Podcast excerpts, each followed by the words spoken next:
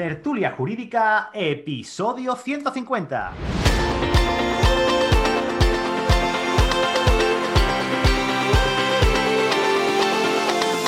Hola, buenos días y bienvenidos a Tertulia Jurídica, el podcast donde los profesionales del derecho se quitan la toga y comparten su visión sobre temas de actualidad. Saida, Marian, Raúl, Mónica, Jessica, muy buenos días. Buenos Buenos días. días.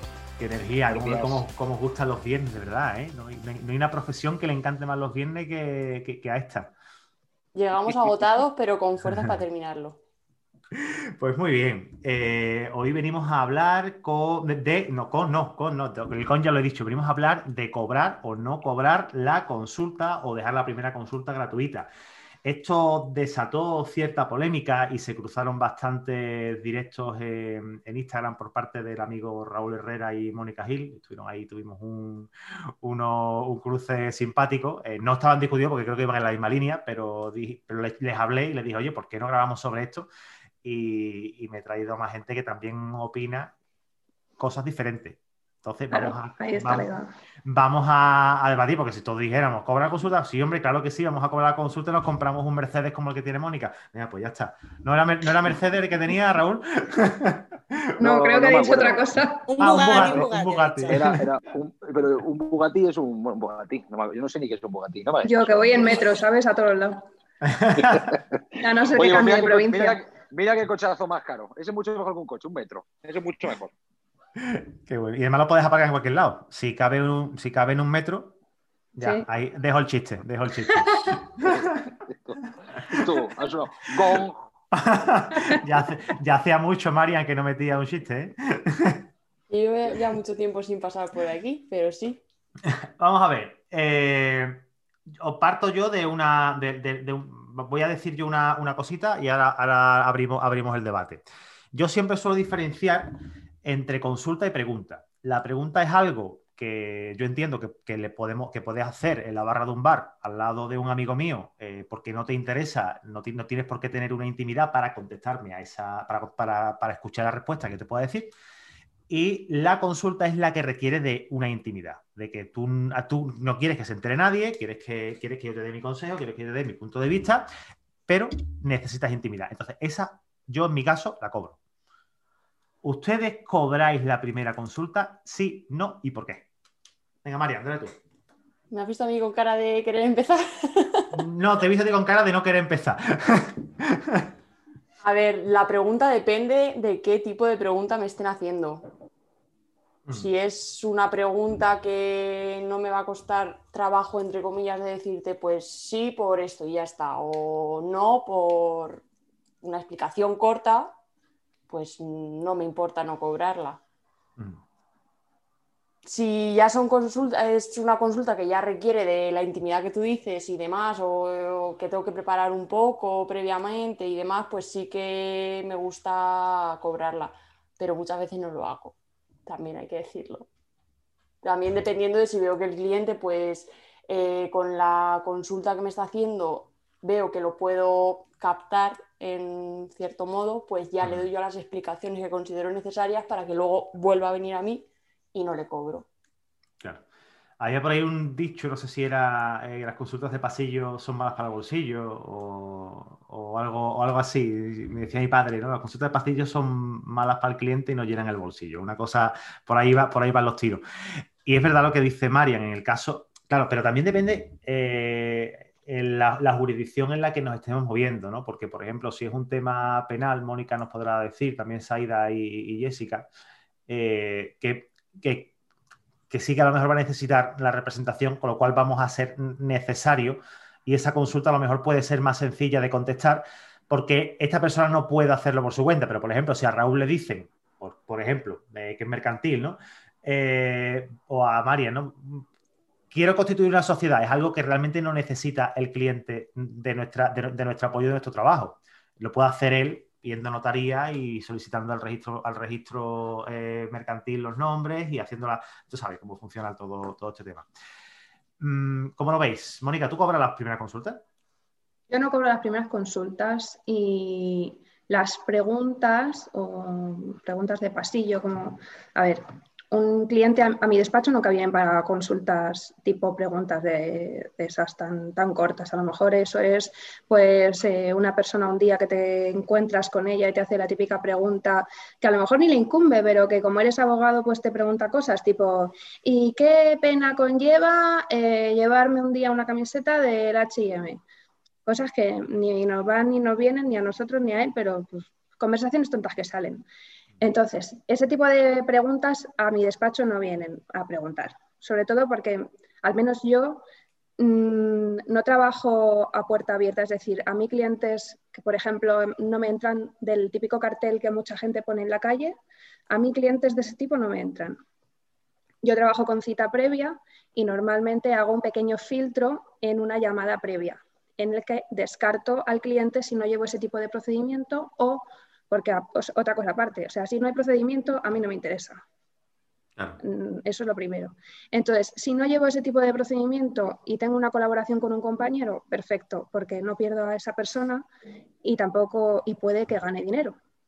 Y tres, si me interesa el procedimiento, hago porque venga al despacho y en lo que decía Marian, pues intentar que mm, directamente, pues yo llevarle el tema pero no cobro la consulta porque primero, mm, normalmente son dos las, vías que a mí por lo menos me entran en el despacho. Uno, el boca a boca, que la confianza está casi ganada porque hay otra persona que está hablando bien de mí. Y dos, las redes sociales, mayoritariamente YouTube, en la que esa primera consulta ya casi está contestada por todo lo que le he explicado en el vídeo. Entonces, en esa primera consulta, que en realidad podría ser la segunda, por así decirlo, mm, es como la tela de araña para que yo le tenga que llevar el caso. No, me claro, esta persona es que es muy, diferente que llegue de puerta fría, digamos, ¿no? De, que te vea en un cartel eh, y te llame y tal, eh, que, esa persona pues no está filtrada, que la persona que te conoce por redes sociales o la persona que te conoce por, referencia de un tercero. Esta persona que te, que te conoce por referencia de un tercero por redes sociales ya está más convencido, porque si te, conoce ya de oídas, te conoce de terceros o te ha visto y, se fía de ti, esa primera parte de las preguntitas pues se las, se las va a saltar, creo, ¿no? Sí. Hmm. Sí, porque ya la mayoría de las veces suelen estar contestadas. Claro. Yo, a diferencia de, Mónica, con lo que decía de, que si no hay procedimiento, eh, no, digamos que hacía el filtro ahí. Yo algunas las veo como, como una inversión, digamos, a futuro. Es decir, a lo mejor ahora mismo no hay un procedimiento, pero por ejemplo, si es un cliente que puede ser un cliente nuevo, porque hombre, te viene preguntando a lo mejor cierta consulta, pero una vez que te tiene la confianza de contar esas cosas, de que sabe de ti, que, es, que existes como abogada, si le has dado, digamos, la confianza o si al final el tema de abogado y cliente es un poco confianza, eh, un feeling, un cierto feeling, por decirlo de alguna manera. Entonces, si tú le has creado ese feeling al cliente, aunque ahora mismo me esté preguntando sobre algo de, pues mira, para un divorcio de mutuo acuerdo puedo ir al notario, por ejemplo, y tú dices sí, y al final vaya efectivamente al notario y por lo que sea, pues eh, no lleve a cabo ese divorcio y no te necesite, siempre dejas el, digamos, el resquicio de que ya sabe que existes, ya hay un feeling contigo y a lo mejor hoy es un divorcio, mañana es una herencia o pasado es un asunto de un delito de robo. Entonces siempre dejas ahí pozo, como digo yo.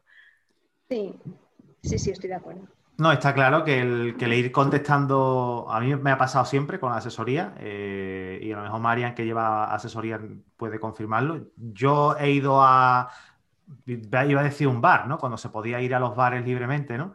Eh, y, yo entraba, tengo esa facilidad de, entablar conversación con la gente y, hablaba con el dueño tal, oye, ya, pues tú qué te dedicas a esto, esto es que yo, y al final así acabas haciéndote a un cliente contestándole preguntitas, pero porque es un, desde mi punto de vista, creo que es porque es un cliente estratégico.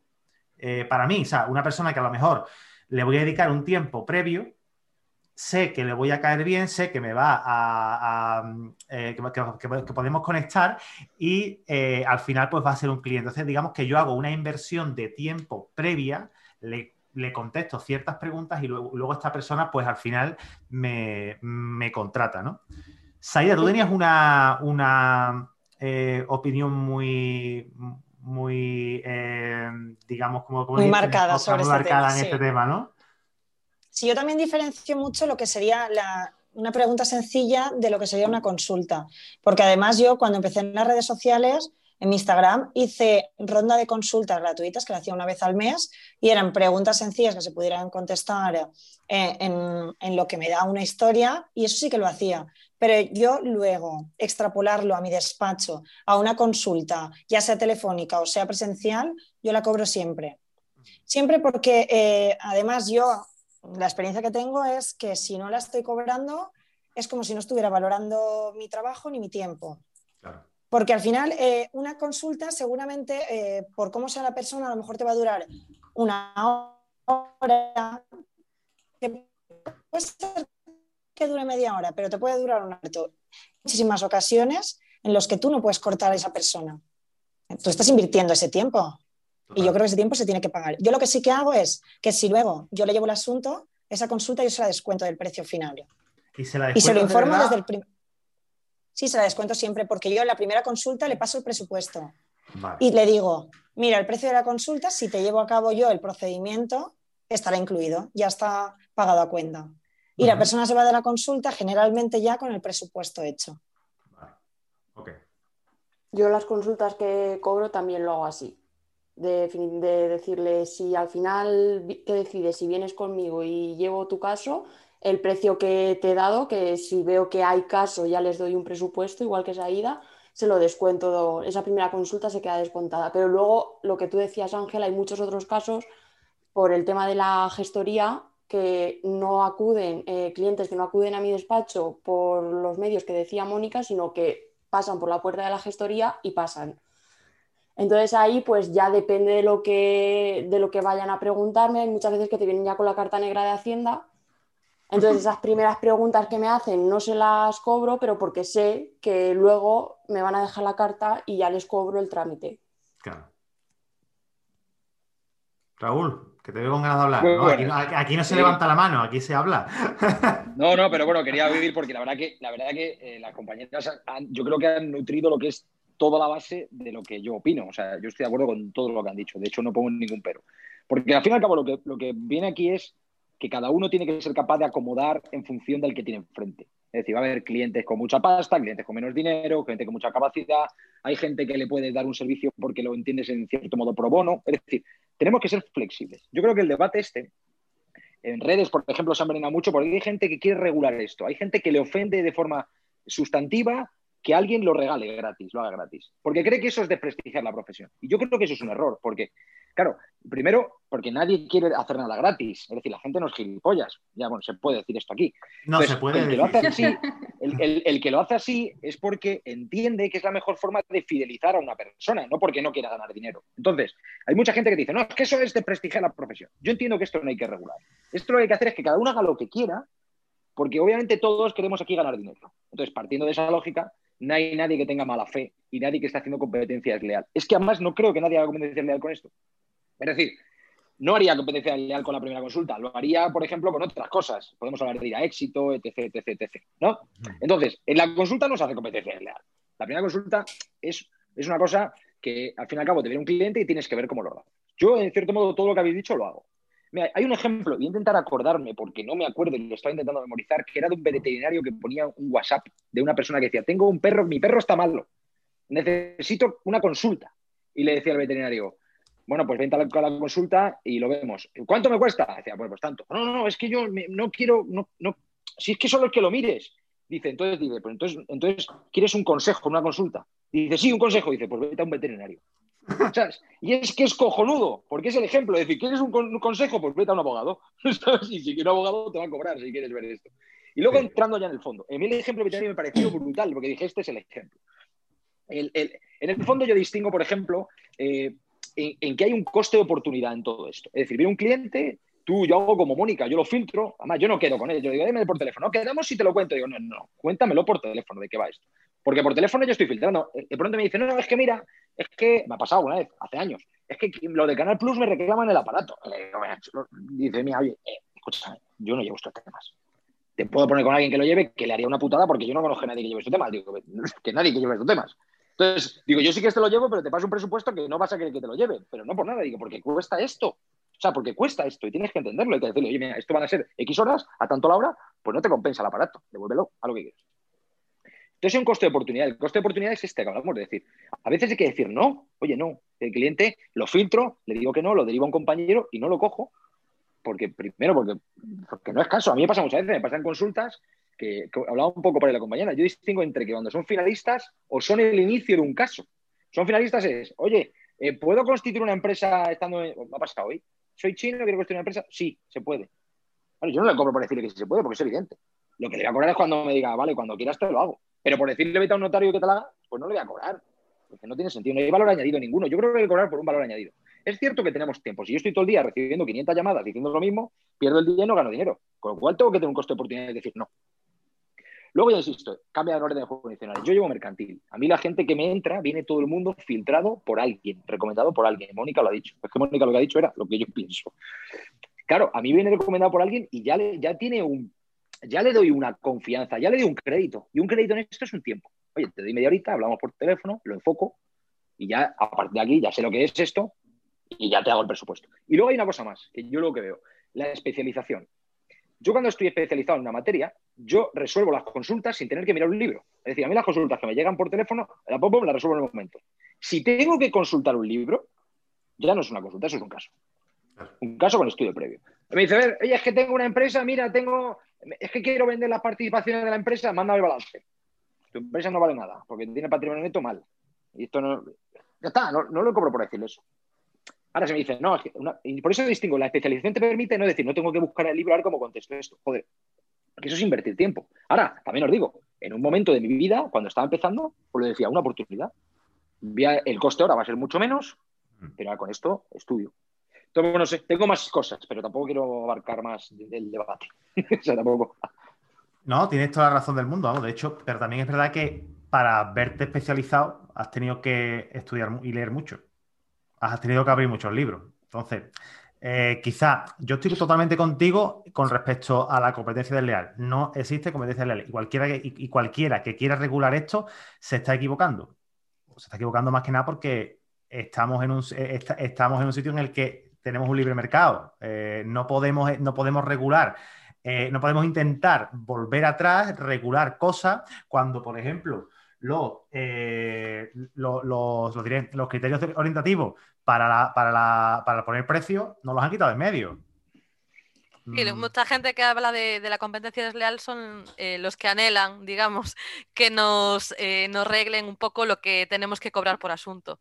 De ahí viene un poco que muchos te dicen, claro, es que no puedes cobrar menos de lo que ponen los criterios orientadores, que están derogados totalmente por la ley Omnibus, pero siguen como ahí afianzados con el tema de los... Yo a, esa gente, yo a esa gente le digo, tú no has cobrado los criterios orientadores en tu puta vida. O sea, porque yo llego a un concurso de acreedores de 500.000 euros y le tengo que cobrar lo del colegio de abogados, que dice 50.000, y, y, y me dice el cliente, a ver, Raúl, vengo a ti porque estoy en quiebra. ¿Cómo saco 50.000? Si tuviese 50.000 euros no te iba a ti, me pagaba las deudas. Entonces, los, criterios orientadores son una engañifa, una tomadura de pelo y además no conozco a nadie que lo cobre. Hombre, lo puedes cobrar es que... joder, en algunas cosas normales, pero por mm. cuantía cuando son cosas, esos son los premios de las costas, que es lo de, ahora, he ganado el juicio este, a mi cliente le he cobrado 1.000, pero voy a ganar en costas 9.000 pues está de puta madre, es un premio cojonudo, pero no, para mí no es justo. Si no has sido capaz de tu cliente cobrarle mil, más que mil, no puedes ser capaz de la otra parte cobrarle nueve. yo esto, yo lo tengo muy, muy opinado esto. O sea, para mí las costas deberían ser lo que has pagado. ¿Cuánto te ha costado? Aquí está la para mí también, porque al final tienen una esencia indemnizatoria, es decir, resarcirte de los perjuicios y no lo que has pagado. claro. Es una sanción. Es que no tiene más. que lo que mercantil es súper disuasorio. Al final sí, es eso, es para disuadir, para que no... Yo tengo, que esto no va mucho al caso, pero tengo un, tengo un arbitraje, que es un tema gordo, que es que la, corte arbitral y todo cuesta 40.000 euros. claro, el cliente dice, no me puedo meter. Pero 40.000, ¿eh? O sea, árbitros, corte arbitral, no sé cuál, 40.000, para empezar. Y dice, pues no, vale, pues, y no hay pleito, porque no se puede meter. Claro. si no tuviese la corte arbitral, iría a un juzgado que, bueno, ya podríamos decir, pero es decir, hay muchas de estas cosas que hay que replanteárselas a todos los niveles. Hmm. A todos los niveles. Es, un atraso el querer regular estas cosas, mm, porque es que venimos, estamos en, Europa, ¿no? Y en Europa todo lo que está regulado lo están desregulando. no, se no se pueden poner precios, eh, tasar precios así, ¿no? Por, aquello del libre mercado, ¿no? Y la libre competencia. Eh, bueno, yo creo que hemos llegado a un acuerdo, ¿no? ¿Nos vamos ya o queréis discutir más? O... Seguimos sin cobrar. no hay nadie que diga, que hay, que, no hay nadie que diga hay que cobrar todo. Yo, ojalá, ojalá pudiésemos cobrar todo. Yo creo que todos estaríamos encantados de cobrar todo, ¿no? Cada minuto, Es que lo, ideal sería cobrarlo todo, ¿no? Y cobrar la primera, y cobrar la primera consulta y cobrarlo todo y que la gente quisiera pagar. Si el problema está en el cliente. El problema está en el cliente. El que manda, entre comillas, es el Claro, eh, el, hecho de que, tengamos libre mercado y que, yo tenga mi despacho aquí en, mi casa y que en la casa al lado tenga otro despacho, pues hace que el mismo, el mismo cliente cuando suba las escaleras viene a mi puerta y viene a la puerta del, del, al lado y le hace la pregunta. Lo mismo a mí me dice, le digo, te voy a cobrar 400, el otro dice, te voy a cobrar 200, pues se va, se va con él porque no, tiene diferenciación ninguna, entre comillas, ¿no? Digamos, ¿no? Sí, bueno, a veces pasa. Claro. Sí, pero ahí es lo que te Perdón, Raúl, que te interrumpí. No, no, sigue, sigue, sigue. No. Digo que ahí es el, punto. Perdón que te interrumpí, pero sigue hablando, ¿eh? ¿Te has dado cuenta? Tú no dices que nos tenemos que pisar. que ya habla mucho, que habla mucho, habla mucho. Yo sigo a pies puntillas tus instrucciones, Ángel. Digo que ahí un poco también es, eh, por ejemplo, cuando hablaba yo de la inversión, ¿no? Del, del cliente, cuando le haces así una consulta. Eh, ese feeling a veces lo que te hace es eh, que después tampoco miren tanto el precio, porque al final el cliente lo que quiere es a esa persona que le ha dado la confianza. Yo siempre digo, si viene a mí por precio, entonces no me compensa, porque siempre va a haber alguien que pague menos que, o sea, que le cobre menos que tú. Entonces, al final estás entrando en un juego que yo creo que no compensa ir devaluando tu hora. De hecho, Raúl creo que hoy hacía una historia en Instagram que hablaba del precio por hora y de, y de al final cuál era tu coste de hora que tenías que, el mínimo, que, es, claro. es que nuestro problema de la profesión es este. Es decir, la competencia no se ha hecho en ser mejor, sino en dar menos precio. Es decir, aquí es como todo, es decir, no vamos a hacer las mejores hamburguesas, no, no, no, hacemos las más baratas y da igual lo como sean. Entonces, no puede ser así. O sea, es decir, nosotros la competencia la abogacía tiene un problema en serio de precariedad, de muchas cosas, tiene muchísimos problemas. La gente joven cuando empieza, lo, todos podemos hablar con gente que lo está viendo, pero tiene un problema de, bajada de precios por... Es que antes de perderlo le bajo el precio y, tu rentabilidad y tu, y tu prestigio y, y, tu tiempo libre y entonces el problema es ese, el problema es que tenemos que decir, oye, hasta aquí, yo hasta yo menos de aquí no te voy a cobrar. Tampoco ir apuñalando a la gente. Hay gente que le puede apuñalar una vez. Yo siempre digo que una vez la apuñalas a un cliente, una. Y al siguiente se busca abogado. Pero lo que hay que hacer, en cierto modo, es dar un valor a tu hora, dar un valor a tu hora y respetar esas horas. Luego dentro competirás con las otras cosas. O sea, yo, por ejemplo, por mi estructura de modelo de negocio, yo, yo, yo, yo, no, yo tengo un cliente que son empresarios, tienen más capacidad económica generalmente. Pero claro, no pongo los precios de cuatro casas. Primero, porque no soy cuatro casas. Y lo segundo, porque no tendría sentido. Y porque mi cliente tampoco va a pagarlo. Porque para pagar cuatro casas va a cuatro casas. Es que eso lo entiendo hasta yo. Pero lo que tienes que hacer es decir, bueno, yo estoy en un perfil de cliente, tienes que establecer un, un, umbral que tu cliente más o menos entra. Insisto, ni por abajo te va a ir bien, ni por arriba, porque no vas a poder dar el, dar el servicio que se está buscando en esas cosas. Y yo creo que luego, en el fondo, es este, que nosotros lo que tenemos que hacer los abogados es decir, yo no creo que haya que regular los precios. Lo que sí queda haber una lógica entre todos, es decir, de que ni podemos eh, regalarle el servicio a, cualquier precio, ¿sabes? Ni podemos establecer precios que están fuera de mercado porque no perdamos todos los clientes. Yo creo que nos tienen que dar cierta libertad, nos tienen que dar cierta libertad y en cierto modo, insisto, entrar en otros terrenos. Es decir, el, tema de las costas, como digo yo, el tema de ir todo a éxito, todo, pero ya no es el tema que antes hace años era laboral, por ejemplo, a éxito, porque eran rápidos, eran juicios que había dinero rápido, se podía entender. Pero es que el éxito van está en penal. O sea, es que tú dices, ¿cómo así en penal? O sea, es que en todo hay éxito. Entonces, con eso no se puede competir. Entonces, yo lo que digo es, ¿y esa gente cómo da de comer a sus trabajadores?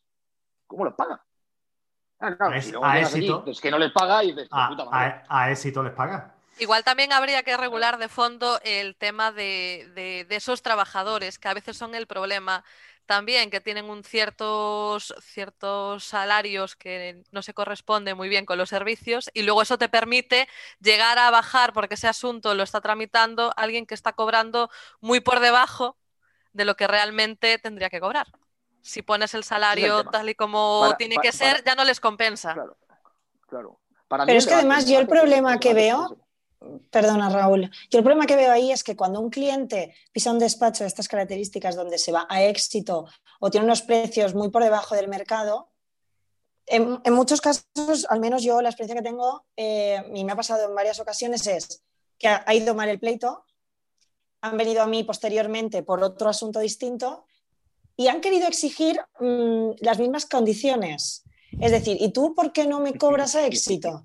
Y, bueno, vamos a ver, yo cobro como a mí me dé la gana.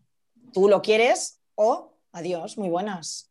O sea, mis honorarios son estos. Si los aceptas bien, si no, vale. Yo no te voy a hacer una rebaja. Yo te puedo hacer, si tú me dices que no tienes capacidad económica, que no te viene bien, te puedo hacer un pago aplazado, te firmo, me firmas una hoja de encargo con los plazos bien definidos y eso te lo, te lo acepto. Mm. Pero no tengo por qué yo ponerme a la altura del otro compañero. Porque vamos a ver, a mí me parece de, de risa un divorcio. Yo llevo familia, que se cobre un divorcio a 300 euros, a mí no me compensa. Yo no sé al compañero que lo está cobrando si le compensará. A mí no me compensa y no lo voy a llevar nunca por 300 euros. El problema está cuando ese cliente ha empezado con ese compañero que le cobraba de presupuesto final 300 euros y luego no le coge nunca el teléfono, no se comunica prácticamente con el compañero contrario y está desagusto. Y viene a ti y tú le dices, pues mis honorarios son estos. Y te dice, uy, es que hay muchísima diferencia. Ya, pero es que tú ibas a pagar 300 euros y mira lo que estabas pagando. Alguna diferencia más habrá, claro. Claro. Mm. Que el problema es que los clientes se tienen que fijar que la, la, diferencia no está solo en el precio, sino en lo que decías, Aida, que el que te está ofreciendo el trabajo por 300 euros no te está dando un servicio óptimo. Y por eso te está cobrando 300 Exactamente, o sea, el motivo de ese precio es porque no va a hacer su trabajo nada más que presentar la demanda y te informará cuando haya notificaciones, ni se va a preocupar por hablar con el compañero, ni nada, ni nada. Es que los 300 euros, ni por un mutuo acuerdo en el que me traigan ya el convenio redactado y firmado pero yo me pongo, yo cuando pasa eso, lo que me pongo en la cabeza es decir, ¿cómo es esa persona que cobra 300 euros? Ya no me pongo por el cliente, que el cliente al fin y al cabo no tiene ni, idea. Una de las cosas más difíciles de esta vida es elegir abogado, porque todo el mundo, la gente se piensa que sabemos de todo. Y yo siempre digo que yo, yo sabría si tuviese un divorcio, si tuviese un penal, a quién llamaría. O sea, tendría esa gente, un listado, pero yo, pero yo de cosas que no sabría a quién llamar. Porque a mí todo me cuentan que saben de todo, pero yo sé que hay cosas que, que puede saber de familia, pero no de todo. Puede ser de civil, pero no de todo. Entonces, eso es difícil. Con lo cual yo me pongo en la cabeza de ese abogado que dice, yo voy a cobrar 300 euros. ¿Qué coño le está pasando por la cabeza para decir eso? ¿Cómo le tiene que ir? Y el problema es que hay mucha precariedad. Es que hay gente que dice, esos 300 euros es para ahora o es un jeta con mucha cara, que los hay, que los hay como en todos los gremios, o es alguien que, que, tiene un desastre montado de organización. Es decir, ¿cómo Yo creo que hay dos personas diferentes detrás de eso. O sea, está, eh, por un lado, lo que decía Jessica, o sea, ese despacho que se aprovecha de gente a la que cobra muy poco y entonces él puede, cobrar poco. Y, por otra vía, puede ser que haya gente que se está iniciando, porque es muy, también muy común que en los inicios la gente se anime y cobre poco porque cree que pues, no lo va a hacer bien o porque cree que va a tener más clientes. Yo creo que porque, es su precio, porque es su precio, yo creo, como estaba comentando Raúl, al final. Pero yo creo que esa persona que hace 300 euros no pasa lo que ha comentado, porque sí atiende el teléfono. Es decir, ahí está, ahí está buscando una rentabilidad baja, pero se atiende el teléfono. Ese perfil yo lo veo. Yo estoy empezando. En mi primer caso, pues obviamente no voy a cobro lo que creo que puedo cobrar. Es normal. Yo cada, mm. vez, cada vez en mi vida he cobrando más. Pero eso lo puedo entender. Pero eso al fin y al cabo hay, hay una responsabilidad. Es decir, hostia, en mi caso, mi cliente le quiero cuidar, le he puesto facilidades. Eso lo veo bien. Eso es mercado. Pero el otro es de, ah, te cobro 300, se ponga aquí el convenio corta-pega con errores, ya no me llamen más. Para mí eso es un jeta. claro, es que además son convenios sacados de Internet o bueno, de un modelo básico completamente de una base de datos donde a lo mejor tú sabes que puedes llegar a un acuerdo con el compañero contrario y no te preocupas ni en llamar al compañero para llegar a un acuerdo. Tú presentas la demanda contenciosa y si él quiere que me llame ya y veremos si ya llegamos a un acuerdo. Es que yo solo, yo solo digo cuánto. una de las cosas más difíciles de presupuestar es un, procedimiento judicial, en el que tú más o menos calculas y dices, voy a echar tantas horas. Pero luego un incidente, un recurso, una cuestión compleja, y eso es complicado. Pero es que 300 horas, 300 euros. Tú llegas y dices, mira, solo hacer la demanda, aunque sea corta pega, ya en media horita atender el expediente, mandar al procurador. O sea, sumas tiempo y llega un momento y dices, ¿cuánto cuesta mi hora? Para que 300 euros me sea rentable. Es decir, claro, si tienes, como decía Mónica, un montón de gente trabajando, pues te da igual, porque haces una escala, ¿no? Es una economía de escala. Si lo das al, becario que no cobra menos, entonces 300 euros de la nada es 300 euros positivos. Pero eso, claro, eso es una estructura que tiene los pies, las patas muy cortas. O sea, no sé, yo no, lo veo. Y, insisto, y aparte luego hay determinadas cosas que eso rápidamente, cuando hablemos de la robótica, de todas esas cosas que vienen, eso, eso va a ser va a ser devorado. O sea, nuestra profesión está en juego, en parte superflua de nuestra profesión, que no hay ningún valor añadido. La que no aporta valor. La que no aporta valor. Va, a volar, eso va, a desaparecer. Entonces, claro, si tú estás centrándote en eso. Por ejemplo, en España ha habido un boom con las cláusulas suelo. Ha habido muchísima gente ganando muchísimo dinero con cláusulas suelo. Ya eso ya lo ha parado el gobierno con el jugado 101 bis en Madrid. Cinco años para cobrar, con lo cual ya nadie cobra. Pero había, un movimiento económico brutal. Y detrás de esos despachos había estructuras que no eran muy. O sea, yo estoy viendo concursos de acreedores, a concursos de acreedores de despachos de ese tipo. Entonces, claro, porque es que al, albur de especulación, es que yo creo que tenemos que ir todos, yo cuando, cuando me centro en, estas cosas que hago, como el post de ayer, en esta charla, yo entiendo que hay que dar un mensaje a la gente que esté un poquito desorientada o que quiera aprender, en que tienen que valorarse y tienen que entrar en estructuras que estén pensadas a largo plazo. A largo plazo de, persistencia y a largo plazo de que su trabajo no se lo lleve un robot. ¿Sabes lo que mm. tenemos que pensar? yo creo que es así. Y pensando así, yo creo que vas encontrando todas las soluciones a cualquier problema que te has encontrado, como el de las consultas. Yo creo. Además es que, en el problema de la cláusula... Además es que en la cláusula suelo yo creo que ha sido donde más ha habido este problema en cuanto a las consultas gratuitas y en cuanto a los procedimientos a éxito, porque el tema de, las cláusulas abusivas, yo ha sido en la mayoría de los que me he encontrado este problema, donde hay grandes despachos que te ofrecen el procedimiento a éxito y luego te hacen firmar la hoja de encargo donde tú les pagas un 20% de, lo, de la indemnización que tú cobres, además de la totalidad de las costas. Que luego, si el cliente, mm, la mayor parte de veces el cliente no sabe lo que está firmando. Porque si el cliente conociera lo que está firmando, seguramente mm, a lo mejor no se lo llevaría a ese despacho, porque está saliendo más caro que se lo lleve el abogado del pueblo. Lo que pasa es que no tiene que pagar al principio. Y ojo con las ejecuciones, que hay muchos que no saben ni si se llevan a cabo. Dos preguntas. ¿Lleváis, cost eh, cláusula solo habitualmente alguno de aquí? Sí, yo. ¿Y, pero, ¿Pero lo llevas porque quieres o las cobras a éxito? Las cobras. No, yo, yo pido una provisión de fondos siempre. Porque yo necesito. Entonces, puedo hablar con lo que voy a decir, lo puedo decir. Ah, no, y aunque no también.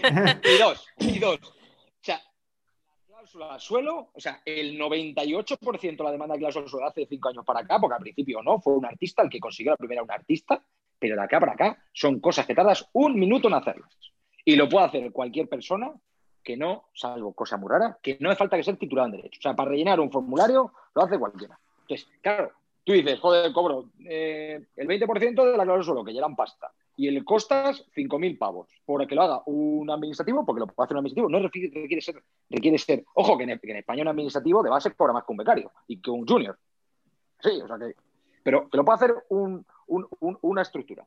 Claro, es que eso llega y dices, pues esto, es que no es, eso no es abogacía, eso es, eso es burocracia, eso no es abogacía. O sea, abogacía es el que, el que llegó a la primera sentencia de Europa del Supremo, ese sí fue un artista, ese fue un artista y dice esto es nulo, o más que la sentencia era un pepinazo.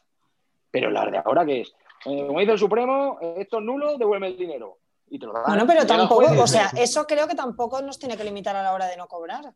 No, no, no, no, Porque eh, yo al final te lo estoy haciendo, te estoy ofreciendo ese servicio. No, sino algo que, claro, si no pero eso... que va al cliente.